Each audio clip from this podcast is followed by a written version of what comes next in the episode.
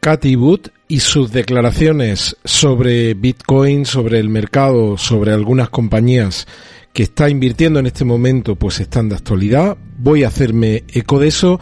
También vamos a hablar del último dato de inflación que acabamos de conocer de la inflación subyacente en Estados Unidos.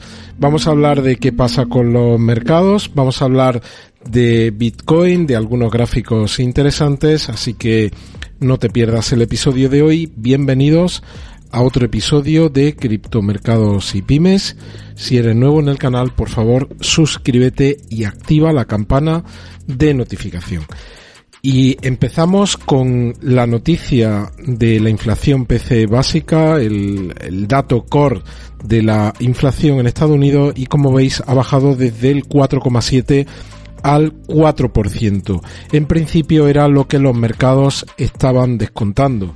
Había un pronóstico de 0,3 y como veis pues hemos clavado exactamente el pronóstico. Gráficamente veis como desde septiembre que estábamos en esta inflación subyacente del 5,2% se ha ido reduciendo en el mes de octubre 5,048 en el mes de noviembre 4,7 y ahora mismo nos vamos al 4,4 en el dato de inflación subyacente. Aquí este artículo dice que este índice de precios PC básico es el indicador de inflación preferido por la Reserva Federal. Recordemos, lo, lo venimos haciendo en los últimos días, que la reunión de la Reserva Federal que termina el día 1 de febrero con su decisión sobre tipos de interés. Ahora mismo la mayoría del mercado está descontando que de esa reunión del día 1 saldrá una subida de 25 puntos básicos en los tipos de interés.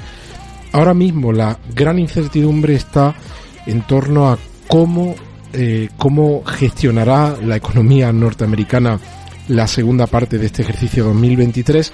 Muchos indicadores nos están diciendo también esto de los precios, que están, estamos en un proceso de clara desaceleración de la economía norteamericana y el miedo que hay en el mercado es que termine, terminemos teniendo una recesión profunda. Los indicadores nos dicen que vamos a una recesión y ahora, la, ahora mismo la incertidumbre está en torno a si esa recesión puede ser una recesión leve de dos, tres trimestres con decrecimiento negativo o por el contrario puede ser una recesión profunda.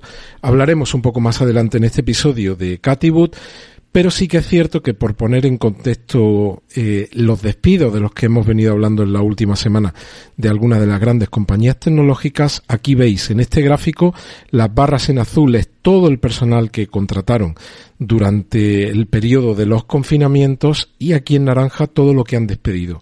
Es cierto que los números que hemos comentado en esta última semana pues son números que en un contexto claramente de preocupación económica pues llaman muchísimo la atención y copan los titulares, pero veis que de momento han despedido muchísimas menos personas, muchísimos menos profesionales de los que contrataron durante todo este periodo. Lo podemos ver aquí es el porcentaje de cambio y aquí en el número de personas y veis como las barras en azul que son personas que ha contratado, como es el caso de Amazon, durante todo el periodo, partiendo desde la declaración de los confinamientos han contratado a 746.000 personas y de momento han despedido aproximadamente a 18.000. Así que pongamos en contexto todos estos despidos teniendo en cuenta desde dónde partimos. Las bolsas, vamos a ver si están a punto de arrancar allí en, Estados Unidos. De momento las bolsas europeas pues están con signo mixto.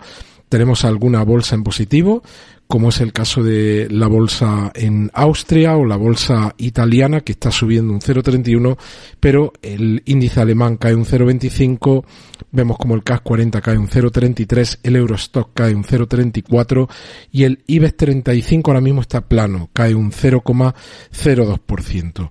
Las materias primas, pues la tenemos el oro en la onza en 1934, la plata en 23,79 y el barril de petróleo, la denominación Brent cerca de los 90 dólares, 88,57, sube un 1,26, la denominación Texas 82 dólares, sube un 1,37, el gas natural cae un 1,76, está en 2,79.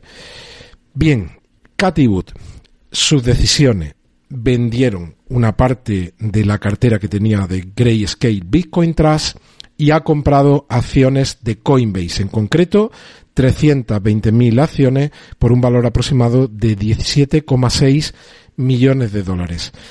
Ella dice que 2023 va a ser un año de inflexión para las cripto. Se plantea dos escenarios en función de si la Reserva Federal inicia durante la segunda parte de 2023 un proceso de disminución de las tasas de interés. Ella opina que la inflación en la segunda parte del ejercicio 2023 se va a ir incluso por debajo del 2%, opinión y criterio que no comparten otros muchos economistas. Y ella en definitiva piensa que si eso ocurre, podría, eh, y no entramos en una recesión profunda, podría ser el final del ejercicio 2023 y el comienzo del 2024 un momento de crecimiento para las bolsas y también para las cripto. Y hablábamos al principio de qué dos compañías está invirtiendo en este momento ARK Invest. Según Yahoo Finance, son estas dos compañías. Es Ginkgo Bioworks Holding, que es una compañía de biotech. ¿Te está gustando este episodio? Hazte fan desde el botón apoyar del podcast de Nivos. Elige tu aportación y podrás escuchar este y el resto de sus episodios extra. Además, ayudarás a su productor a seguir creando contenido con la misma pasión y dedicación.